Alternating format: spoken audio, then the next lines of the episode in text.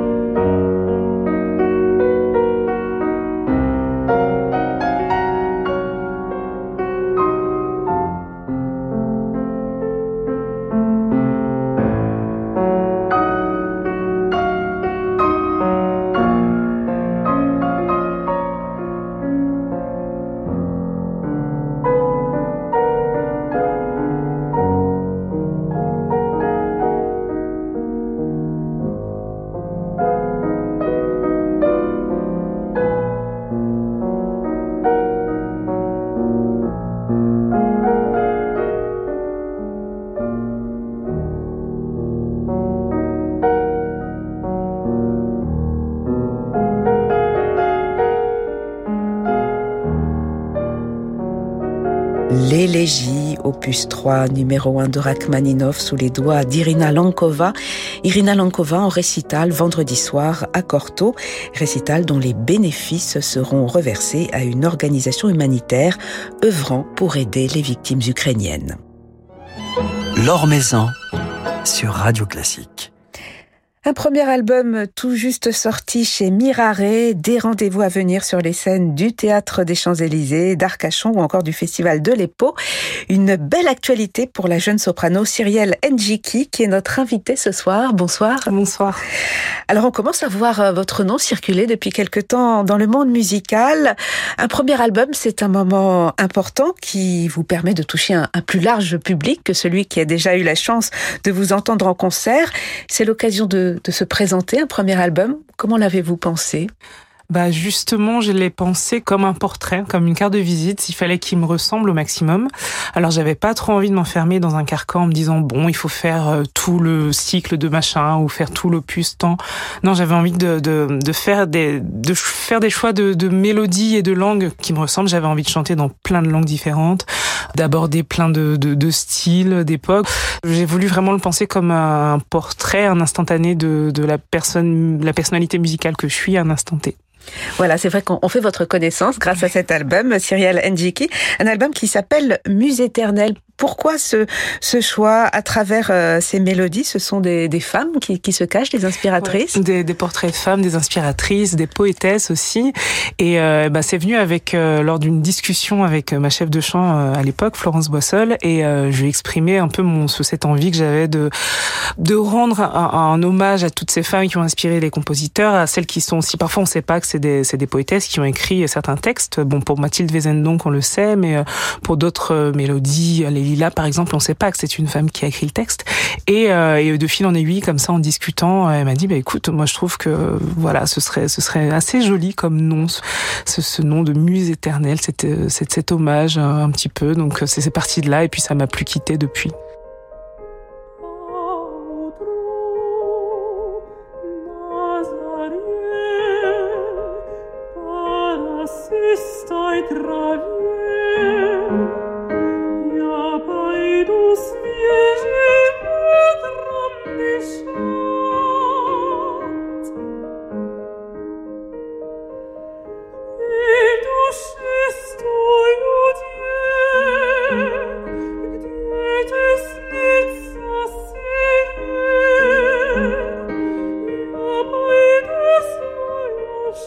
Ce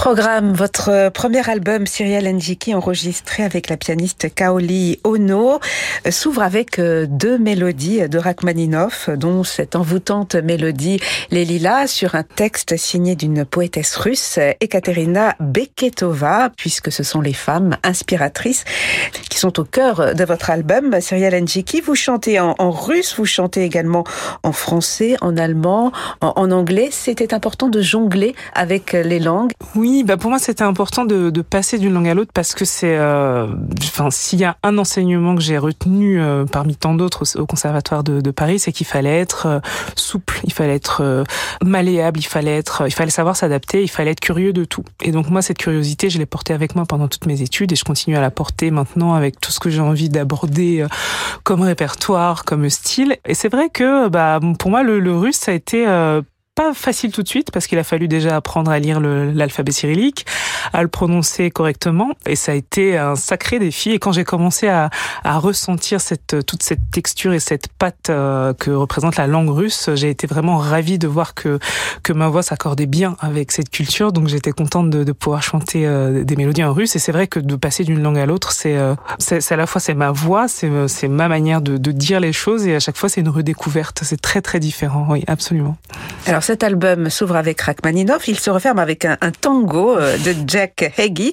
Entre les deux, Ravel, Duparc, Wagner, Chausson, donc une grande variété, un éclectisme, un éclectisme que vous avez envie de cultiver, Cyril Njiki, tout au long de, votre carrière, votre carrière qui, débute en ce moment. Vous avez envie d'aborder des univers, des, répertoires très différents?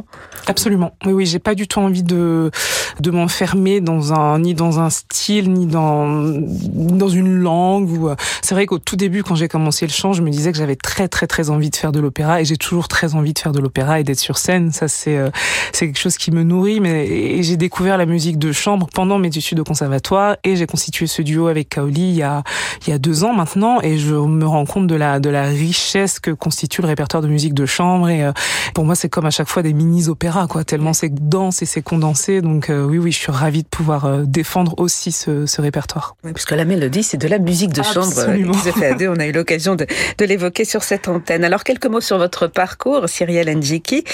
Comment est née votre vocation de chanteuse, puisque votre premier rapport avec la musique, c'était à travers le, piano? Mmh. Tout à fait. Déjà, le piano, c'est venu, euh, c'est moi toute seule qui ai décidé. j'ai demandé à mes parents, est-ce que vous pouvez m'inscrire? Ils m'ont dit oui, d'accord. Et donc, j'ai commencé à, m'accompagner un petit peu sur des, choses que j'entendais à la radio qui n'étaient pas du tout euh, de, la musique classique. Hein. J'écoutais j'écoutais à l'époque euh, Alicia Keys, j'écoutais plein de choses différentes et, euh, et, et, euh, et j'ai commencé à m'accompagner sur ça. Et je me suis dit, tiens, je sais pas du tout comment ça marche. Donc, j'ai poussé le, la porte de, de la classe de chant de l'école de musique de Pont-Sainte-Maxence, la ville où j'ai grandi et euh, la professeure qui dispensait les cours ne dispensait que des cours de chant lyrique. Et au début, je me suis dit bon bah je suis pas sûre d'avoir trop le profil, mais pourquoi pas si vous pensez qu'on peut faire quelque chose. Et là, elle a commencé à me faire des premiers exercices de respiration, de placement vocal et je me suis rendu compte que c'était très très perturbant de d'apprendre à placer sa voix et qu'en fait ça fonctionnait. Ça fonctionnait et qu'il n'y avait pas une question de profil, c'est juste que c'était à l'intérieur de moi, j'en avais pas conscience. Donc là j'avais à peu près 15-16 ans et puis ça m'a pas quitté depuis quoi. Donc euh, ouais, c'est comme ça que c'est né. Alors vous êtes passé entre autres par euh, l'atelier lyrique euh, Opéra Foucault de David Stern et puis par l'académie Jarouski que vous ont apporté ces, ces expériences auprès de David Stern et, et auprès de Philippe Jarouski. Alors là, le point commun entre les deux c'est que les, les deux sont des personnalités, des belles et des grandes personnalités musicales et surtout très très humaines. C'est des gens qui, qui sont là pour nous, avec nous, pour nous faire avancer. Et ils nous prennent d'un point A où on arrive, euh, voilà, encore dans l'œuf et, euh, et, fraîchement, euh, fraîchement sorti ou pas encore même. Hein. Moi, quand j'ai commencé avec Opéra Foucault, j'étais en, deuxième année au Conservatoire de Paris et ils nous accompagnent pendant euh, pendant un certain temps et ils continuent à prendre de nos nouvelles, ils nous continuent à nous à nous tenir par la main quelque part. Alors avec David, j'ai vraiment eu l'occasion de d'éprouver le mon amour de la scène. En fait, j'ai eu l'occasion de faire deux opéras avec lui, deux opéras de Mozart, Idoménée et Les Noces de Figaro qu'on a repris récemment à, à Levallois. J'ai appris avec lui vraiment l'exigence le, et la, la, le, le, bonheur de respirer ensemble, de respirer avec les autres chanteurs, avec les instrumentistes et avec le chef. Et ça, ça nous porte quand on est sur scène. Et avec Philippe, ça a été, est, il est aussi très très drôle. Hein. Moi, j'ai passé de très bons moments pendant les masterclass avec Philippe. Oui, ça a été vraiment, drôle, il est très drôle. ça a été, euh, ça a été des beaux moments de recherche technique, euh, de recherche sur le placement vocal. On a passé des, des bons moments tous les deux, euh, chacun avec son instrument, mais avec pas mal de, de similitudes dans, dans, pareil, dans le, dans cette, dans cette exigence de, de, de faire quelque chose de, de beau et de, et de propre à chacun, en fait, qui nous ressemble en, tant, que, en tant que musicien. Donc oui.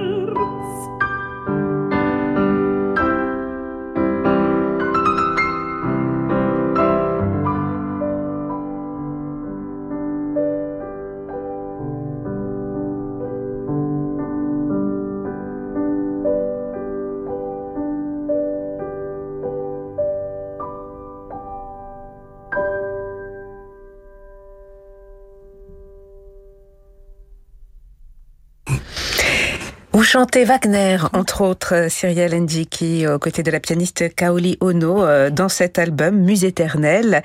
Vous avez pioché euh, dans le cycle des Wesendonck Lieder de Richard Wagner. Wagner, euh, un compositeur que vous avez déjà chanté sur scène. Vous avez participé notamment à une production de la Valkyrie à, l'Opéra de Bordeaux. C'est un, compositeur qui est important pour vous, qui va compter dans, votre parcours de, chanteuse, de musicienne? J'espère en tout cas. J'espère qu'il va compter, mais oui, je pense J'aime beaucoup la musique de Wagner parce qu'en fait, moi, euh, quand je suis arrivée, euh, voilà, au conservatoire, que je, je découvrais un peu tout ce répertoire, euh, j'avais un peu une fausse idée de Wagner. J'avais toujours l'impression que Wagner, oui, c'est, ça demande de l'endurance, ça demande une certaine, euh, une certaine puissance vocale. Mais ce que j'ai découvert justement en, en, chantant une petite Valkyrie, puisque voilà, j'étais, je faisais partie une, une des sœurs de, de, la grande Valkyrie, j'ai découvert que Wagner c'était de la dentelle en fait. C'est aussi, j'allais dire, c'est aussi délicat que du Mozart pour moi en fait. Et j'ai vraiment découvert que en écoutant toutes les, toutes les, différentes couches de l'orchestre, les différents thèmes, comment la manière dont, donc la voix est, exposée, moi pour moi c'est vraiment l'impression que ça m'a fait en fait. Et on entend tout chez Wagner et, euh, j'ai trouvé ça très très très agréable comme découverte. Et oui, je souhaite chanter Wagner euh, dans ma carrière plus tard, mais oui, j'adore, j'adore, j'aime beaucoup Wagner. Alors, outre Wagner, quels sont les, univers, les compositeurs euh, dans lesquels vous avez envie de, vous épanouir plus tard bah Là, dans un futur proche, enfin moi, j'ai je, toujours une grande fascination pour Mozart. Il, a, il a cette évidence et ce, à chaque fois que j'écoute Mozart et que je, je, je, redécouvre, là je suis en plein dans les noces de Figaro, j'ai l'impression de, de redécouvrir la musique et à chaque fois j'entends un instrument, un thème, je me dis ah il a fait ça aussi et il a fait ça et c'est ça qu'il a voulu dire. C'est comme s'il avait vécu mille vies dans sa courte vie et moi il me, il m'émeut beaucoup euh, Mozart donc j'aimerais beaucoup le chanter encore euh, dans les prochaines années et sinon j'aime beaucoup Puccini, Verdi. Ouais ouais, ouais j'ai beaucoup d'affinité avec ces, deux compositeurs-là. Mm, mm. Alors on vous retrouvera en concert, Cyrielle Ndjiki, le 16 avril sur la scène du Théâtre des Champs-Élysées, dans le cadre euh, du Gala des voix lyriques d'Afrique. -hmm. Donc vous serez aux côtés d'autres artistes. C'est important pour vous de revendiquer aussi vos, vos, origines africaines, puisque vous êtes d'origine africaine. De, de, quel pays en Afrique? Mon père du Cameroun et ma mère de la Côte d'Ivoire. Et de partager la scène avec d'autres chanteurs de couleur, de revendiquer cet héritage, c'est quelque chose euh, qui compte? C'est quelque chose qui compte, oui, parce que bah déjà, je trouve qu'on le fait avec un langage musical qui est un langage universel, c'est-à-dire que nombre de fois j'ai rencontré des gens qui n'avaient jamais été à l'opéra, qui ne voilà, qui n'avaient pas du tout euh, d'affinité ou qui pensaient ne pas en avoir et qui se sont retrouvés vraiment touchés et transcendés par la musique en fait. Et, euh, et je trouve que c'est bien de d'avoir de, ce langage universel commun. Ça permet aussi de soutenir des causes, de développer l'éducation dans, dans certains pays d'Afrique, d'amener aussi le ce langage musical universel aussi dans des écoles auprès d'enfants euh, qui, qui, qui par ce biais peuvent euh, être en, en contact avec d'autres enfants, peuvent avoir euh, aussi de, des rêves en fait qui pourraient voilà éclore comme ça. Et oui, je trouve que c'est important, c'est important de, de, de, montrer que bah il y a une vraie euh, une vraie scène musicale classique qui africaine en fait de d'artistes nés en Afrique ou d'origine africaine et je trouve ça hyper important et c'est pas euh, on n'est pas que cantonné comme j'ai pu l'entendre à plus d'une fois du gospel ou des choses comme ça. Ça existe aussi les chanteurs classiques africains. Donc c'est hyper important. Et on en voit certains sur scène. je pense à Janine de Bic dans, dans Handel, Marie-Laure Garnier et vous-même, Cyril Ndjiki. Vous êtes les nouveaux modèles pour ces Africains ou, ou d'origine africaine qui rêveraient de, de s'épanouir dans, dans, le monde de l'opéra. Donc le 16 avril, sur la scène du Théâtre des Champs-Élysées, et que chanterez-vous le, le 16 avril? Je chanterai l'air de Léonore dans La force du destin, Pace mio Dio. Qu'est-ce que c'est beau. On vous retrouvera ensuite le 18 avril au Théâtre Olympia d'Arcachon pour un autre programme. Pour un autre programme, oui, où j'aurai euh, le, grand plaisir d'être. Euh, j'ai été invité par le Quatuor Modigliani, et donc il y aura, voilà, ils auront plein de, de pièces par ailleurs, et je chanterai euh, de le Zweiggesang de Brahms avec eux. Voilà, avec euh, alto, alto, piano, voilà. Et puis le 17 mai au Festival de l'Epo, où vous serez avec Mathieu Herzog et l'ensemble Impassionato, un récital d'air d'opéra. Absolument, d'air d'opéra italien. Ça a été construit comme ça avec euh, avec Mathieu Herzog, donc euh, Catalani, Puccini, Verdi. Oui, oui. Voilà, ces compositeurs que, vous chanterez prochainement sur, sur, des scènes. Est-ce que certaines productions lyriques sont, sont programmées? Est-ce qu'on pourra vous applaudir sur une scène d'opéra ces prochaines semaines? Mois ou, année Prochain, prochain mois. pour l'instant, oui, il y a le, je ferai la grande prêtresse dans Aïda à l'Opéra de Montpellier à la rentrée au mois de septembre-octobre. Donc avant ça, j'aurai, euh, je fais partie de la, du festival, de, l'académie du festival d'Aix-en-Provence. Donc euh, euh, juin-juillet, et je serai avec euh, avec les talents et Christophe euh, Rousset. Voilà, Christophe Rousset et ses talents lyriques. absolument. Donc un répertoire plutôt baroque. Plutôt baroque, ouais, ouais. Je un peu, j'adore ça aussi, donc. Merci infiniment Cyril Ndjiki d'être passé nous voir. On va se quitter avec un nouvel extrait de ce bel album Muse éternelle qui vient de paraître chez Mirare.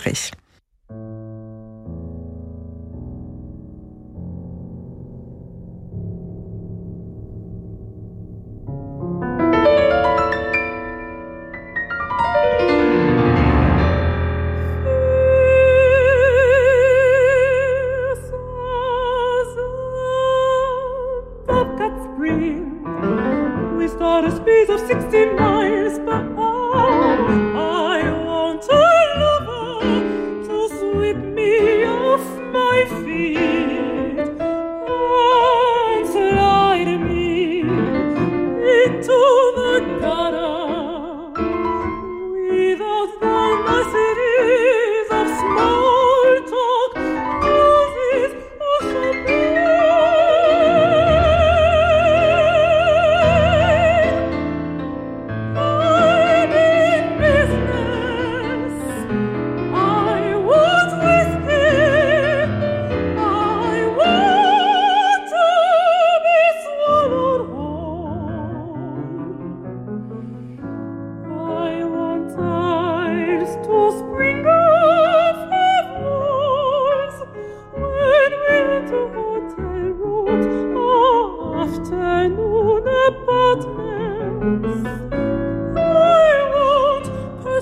foot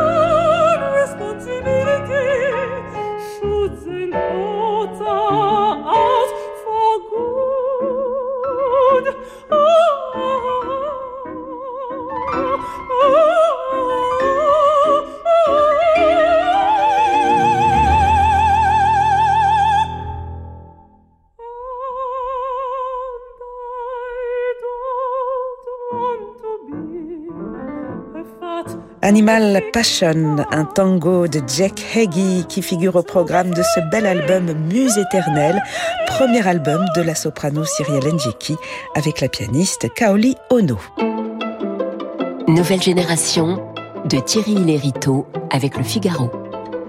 Bonsoir Thierry. Bonsoir Arnaud. Alors ce soir, un jeune musicien dont le nom ne devrait pas être inconnu à nos auditeurs. En effet, c'est un musicien que nous avions eu la chance de découvrir il y a presque dix ans de cela, en 2013, lors de la première édition du Festival de Pâques d'Aix en Provence et dont on a depuis eu le loisir de suivre eh bien, le parcours et l'impressionnante ascension. Vous vous rappelez certainement son nom, Bilal Al-Nemr. Il avait 16 ans lorsqu'il s'est produit pour la toute première fois au festival. Pour le concert de clôture, c'était aux côtés d'Hélène Grimaud et Renaud Capuçon. Et c'est à lui, souvenez-vous, qu'avait été remis le violon fabriqué par le luthier Pierre Bartel en marge de cette première édition. Depuis, le violoniste syrien, qui a obtenu la nationalité française il y a quelques mois, c'était en juin dernier, a fait bien du chemin. On l'avait vu jouer à nouveau aux côtés de Renaud Capuçon l'an dernier dans le double concerto pour violon et orchestre en ré mineur de Bach mais son cœur bat toujours pour la Provence où est installé depuis son arrivée en France, sa famille et lui-même, et où il revient chaque fois que cela lui est possible, entre deux cours auprès de Daniel Barenboim, euh, auprès duquel il étudie à Berlin. La Provence où il vient à son tour de lancer un tout nouveau festival. Oui, à Vauvenargues, très exactement, charmant village d'à peine un millier d'habitants, à quelques kilomètres à l'est d'Aix-en-Provence. C'est là qu'il élit domicile en 2010, arrivant tout juste de Damas, après avoir été repéré par des professeurs du conservatoire d'Aix-en-Provence au cours d'une masterclass. Il n'a alors que 13 ans. Son pays est au bord de l'embrasement. Ce n'est qu'au terme de cinq longues années d'attente qu'il parviendra à faire venir ses parents et sa sœur à ses côtés à Vauvenargues, donc, passant d'un extrême de guerre et de bruit à un extrême de poésie et de calme, explique-t-il de manière touchante. Aujourd'hui, je voudrais avec mon violon, ma musique, partager ce bonheur avec le public et le soleil de ce village. C'est à cette fin qu'il va donc de créer les rencontres musicales de Vauvenag avec le soutien du maire et de toute la communauté des habitants du village. Trois jours de concerts matin, midi et soir, promet-il, avec l'enthousiasme qu'il caractérise. Parmi les invités, eh bien, on trouvera plusieurs musiciens qu'on adore ici à Radio Classique, comme le pianiste Tanguy Villiancourt, le pianiste Jonathan Ware, Souvenez-vous, c'est lui qui a accompagné Elsa Reisich pour son disque Morgan, ou encore Jean-Philippe d'Ambreville, directeur du Conservatoire d'Aix, qui co-signe la direction artistique du festival avec Bilal, mais aussi la chanteuse et oudiste Wahed Bouassoun. Car ces rencontres euh, se veulent aussi, Thierry, comme leur nom l'indique, un hommage par la musique au dialogue interculturel. Oui, c'est une idée centrale pour Bilal qui n'oublie pas ses origines, évidemment, témoin le concert qu'il aurait dû donner il y a deux mois avec Daniel Barenboim, un hommage à la grande figure de la musique classique syrienne Soli Al-Wadi, personne décédée sur scène en dirigeant l'Orchestre national syrien en 2007, orchestre qu'il avait lui-même fondé. Un grand monsieur grâce auquel beaucoup d'enfants ont pu faire de la musique classique en Syrie, explique Bilal. Lui-même avait eu la vocation dès l'âge de un an, grâce à son propre père, qui avait un jour entendu du violon à la radio en contemplant la mer et éprouvé le désir d'acheter un instrument à son fils. Il ignorait alors que c'est un autre violon qui leur permettrait 20 ans plus tard d'être réunis de l'autre côté de la Méditerranée.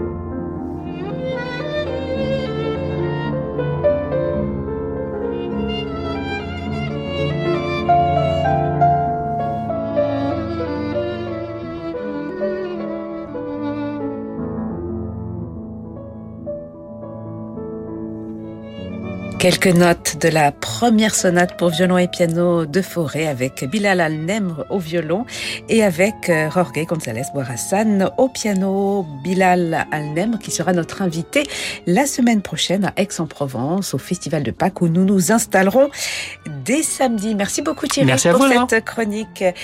Merci à Yann Lovray pour la réalisation de ce journal du classique et demain nous serons en compagnie du violoncelliste Bruno Philippe.